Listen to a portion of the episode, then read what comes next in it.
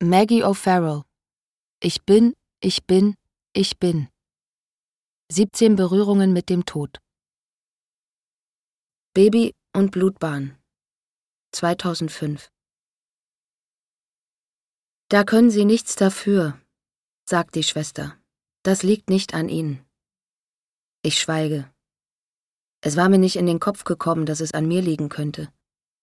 Ich blicke wieder auf das Bild meines Kindes auf dem Monitor.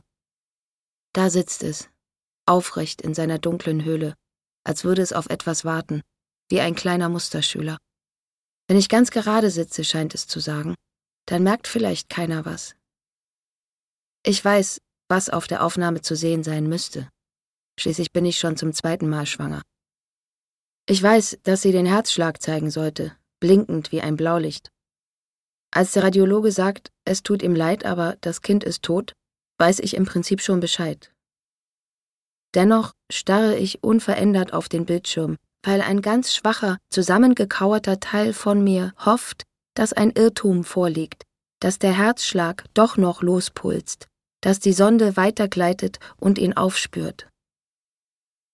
Ich kann den Blick nicht vom Bildschirm wenden, selbst als der Radiologe wieder anfängt zu sprechen, selbst als mir gesagt wird, dass ich von der Liege steigen und mich anziehen kann. Ich will das Bild dieser winzigen, geisterblassen Gestalt in meine Netzhaut einbrennen. Ich will ihr einen Platz in meinem Gedächtnis sichern, zur Erinnerung an ihr Leben, so kurz es auch war. Man führt uns in einen Raum. Er liegt am Ende eines Korridors hinter einer Ecke, weit ab von der Schwangerenambulanz und all den anderen Frauen, die auf ihren Ultraschall warten. Der Raum hat Vorhänge, auf den Stühlen liegen Kissen, auf einem Tisch ist ein großes, in Leder gebundenes Buch ausgelegt. Buch des Gedenkens steht auf dem Schild darüber. Der hinterbliebenen Raum, murmelt Will, den Blick aus dem Fenster gerichtet und dann auf die Diagramme an den Wänden. Und ich nicke.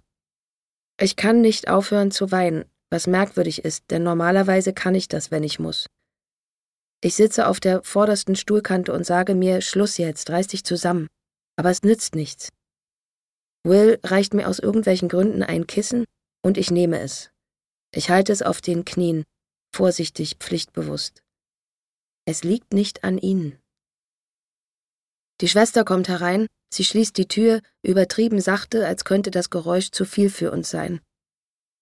So etwas nennen wir einen verhaltenen Abort, sagt sie, bei dem der Fötus stirbt, aber nicht ausgestoßen wird.